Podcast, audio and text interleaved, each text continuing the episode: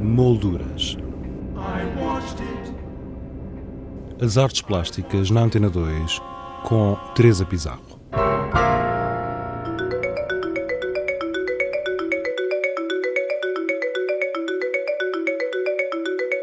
Tal como anunciámos no programa anterior, vamos hoje dar-lhe a conhecer o CIASG, Centro Internacional das Artes José de Guimarães, em Guimarães.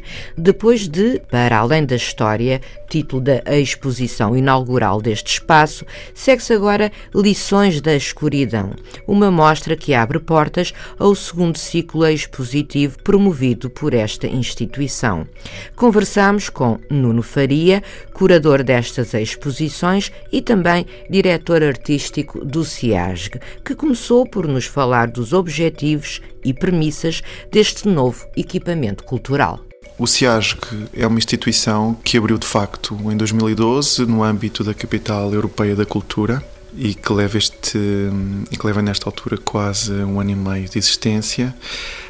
Um, abriu com uma exposição a que chamamos eh, Para Além da História e que no fundo assentou o, o programa de trabalho para os anos eh, seguintes, que basicamente eh, é constituído por eh, um conjunto muito diverso de obras, de objetos, de proveniências muito muito distintas entre si e que é constituído em primeira instância por um espólio importante, numeroso, muito significativo, proveniente das, da coleção, das coleções de José de Guimarães. Natural de Guimarães, exatamente. exatamente.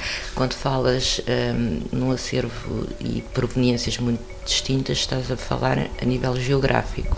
A nível geográfico e a nível uh, cronológico, se quisermos, a nível de, de datação. As coleções de José de Guimarães são muito significativas na sua na importância dos objetos que as eh, constituem, muito idiosincráticas pela maneira como esses objetos estão escolhidos. É um olhar de artista eh, que, por outro lado, se tornou um, um especialista de notável eh, clareza enquanto, enquanto colecionador destas coleções, que são, grosso modo, a coleção de arte tribal africana, a mais significativa pelo número de peças e pela importância do espólio eh, das três coleções, uma coleção de arte pré-colombiana e outra de arte antiga chinesa, que no fundo constituem uma só para termos uma ideia, uhum. de, são peças muito antigas, algumas delas.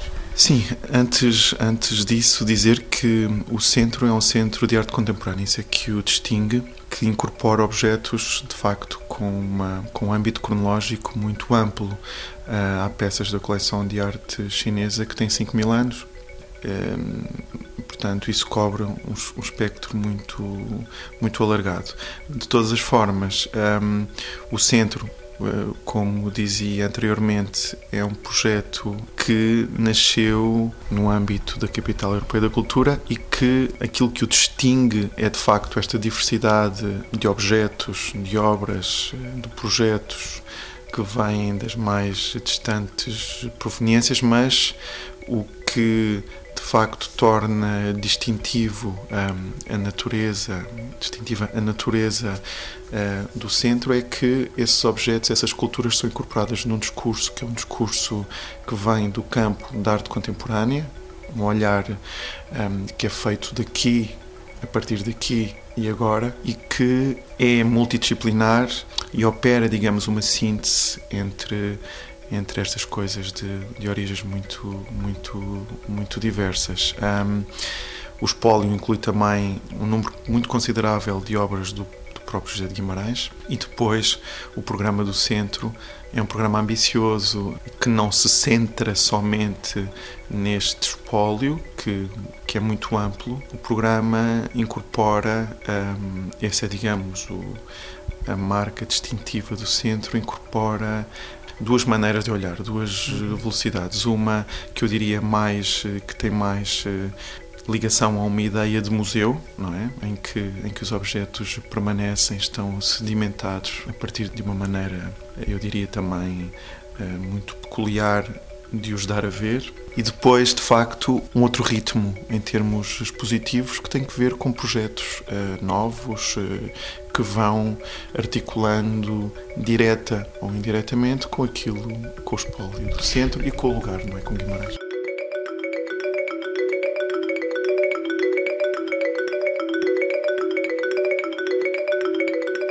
Lições da Escuridão é o mote para a nova e alargada montagem do CIASG. À semelhança da exposição anteriormente patente neste espaço, convoca-se agora, a partir das coleções de José de Guimarães, um conjunto de intervenções de diversos artistas contemporâneos e de obras e objetos do património popular, religioso e arqueológico da região. Eu diria que o mote principal, o mote que nos guia em termos de, em termos de programação, em termos de projeto, é a liberdade. Há uma grande liberdade de articulação entre estes objetos e a principal questão que talvez se coloque nesta exposição, como na anterior, é de facto uma espécie de reescrita da história, tentar eh, olhar eh, nos intervalos da história nomeadamente da história da arte, mas não só, e tentar eh, estabelecer aquilo que eu chamaria uma teoria das exceções. aquilo que surge como sombra, aquilo que está eh, justamente aquilo que não se inscreve ou que não se inscreveu, que foi dado à escuridão, que reemergiu eh, no âmbito, no curso da história, não é? O que nos interessa é muito mais uma noção circular do tempo do que uma noção linear da história, teleológica, digamos, que remete para ideias como evolução, progresso, eh, baseadas em análises estilísticas ou formais. Pelo contrário, aqui o que está em causa, e isso tem muito que ver com a origem das próprias coleções, há muitos objetos hum, arqueológicos, muitos objetos que foram dados à escuridão e desenterrados. Daí uh, lições de escuridão, eu, eu gostava que depois uh, fundamentasse o, o título da, da, exposição. Sim, sim. Um, daí também uh, este mote, Lições da Escuridão, que hum, que remete para isso de facto, uma espécie de, de noite dos tempos, de, de concepção noturna e não diurna da história, não é? Um, e de facto que tem que ver com essa metáfora da arqueologia, não é? Essa, essa metáfora que usa a arqueologia enquanto, enquanto campo de investigação por oposição ao campo da história, não é? Ou seja, aquilo que é dado à escuridão e é depois e reemerge à, à superfície e devolvido à luz, exato. E, e, e, nessa operação, que é uma operação bastante mais complexa do que poderíamos supor à partida, um, e bastante complexa até do ponto de vista de como mostrar esses objetos e não só de como mostrar. Uh, de como considerá-los quando os mostramos, não é? Nos... Sem que tenhamos, desculpa interromper, uma ideia de um museu etnográfico ou de sim, história, sim. Não é? Sim, absolutamente. Não é, é um bocado fugir disso. É também partindo disso, ou seja, um, aquilo, que, aquilo que nos interessa fazer com este projeto, e visto que temos acesso a objetos tão, tão, tão fortes na sua presença e tão marcantes eh, do ponto de vista das civilizações que o, de que são oriundos, aquilo que nos interessa é de facto requestionar, eh, repensar, potenciar. Uma série de estruturas do pensamento e de estruturas físicas, quer do ponto de vista da museologia, quer do ponto de vista da teoria, quer do ponto de vista da reflexão sobre o estatuto do objeto, o estatuto da obra de arte, sobre as fronteiras que se estabelecem entre a arte popular e a arte dita, dita erudita entre aquilo que consideramos como contemporâneo e aquilo que consideramos como arcaico. Portanto, há aqui o encontro, por um lado, do arcaico com, com o contemporâneo, uh, do popular com o erudito. Do... E há pontos comuns. E há muitos pontos comuns, eu acho. Portanto, é um projeto que requestiona, não é? Uh, e que não se estabelece a partir de preconceitos ou de preconceitos, pelo contrário, que pretende devolver ao espectador o seu lugar no espaço do museu, que é um lugar que não deve ser um lugar confortável, um lugar eh, já escrito, mas pelo contrário, um lugar de questionamento sobre aquilo que está a ver e, como se pode comprovar quando se visita o espaço, eh, estamos a falar de um sítio em que houve um grande investimento em termos de projeto nos dispositivos, eh, dispositivos passa, passa a literação, e portanto há aqui uma, uma vontade de voltar a pensar o museu ou reinvestir o museu de uma qualidade que eu acho que se perdeu muito com os centros de arte contemporânea, que é essa noção de espanto. Não é? De espanto, de deslumbramento, de perplexidade perante determinados objetos. Os objetos das coleções de José de Guimarães são objetos que estão investidos desse valor mágico, não é? Estas culturas animistas, uh, ritualizadas, que nos dão objetos que têm uma.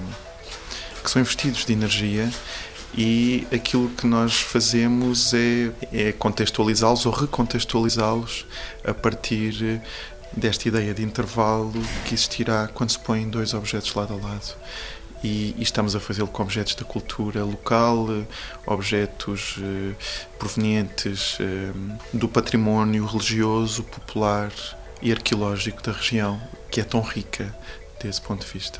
Nuno, uh, em relação aos artistas contemporâneos, uh, são artistas nacionais ou outros uh, estrangeiros, qual foi o critério da seleção das obras a apresentar? Porque não é muito fácil encontrar obras que consigam estabelecer uma certa harmonia e, e diálogo com, com estas que aqui acabaste de, de, de referir, não é? Uhum.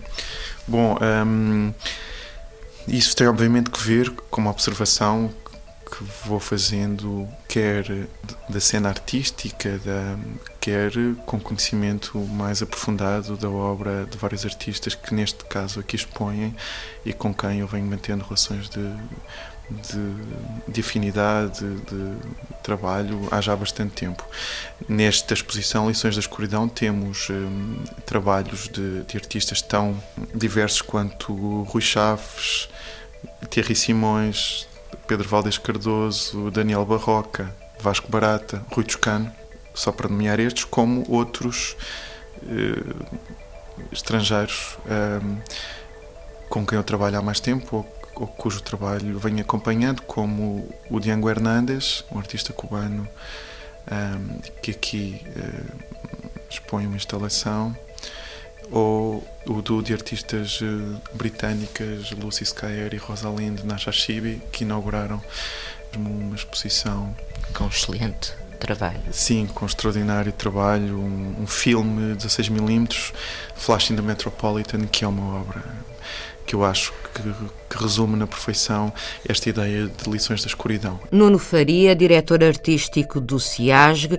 Centro Internacional das Artes José de Guimarães, e curador da exposição Lições da Escuridão, que ficará à disposição do público até 31 de dezembro.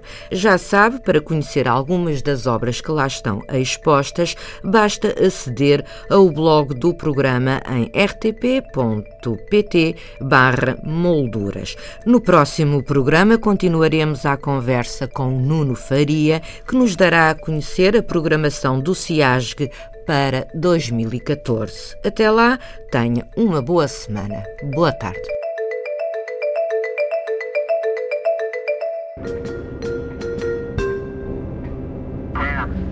Molduras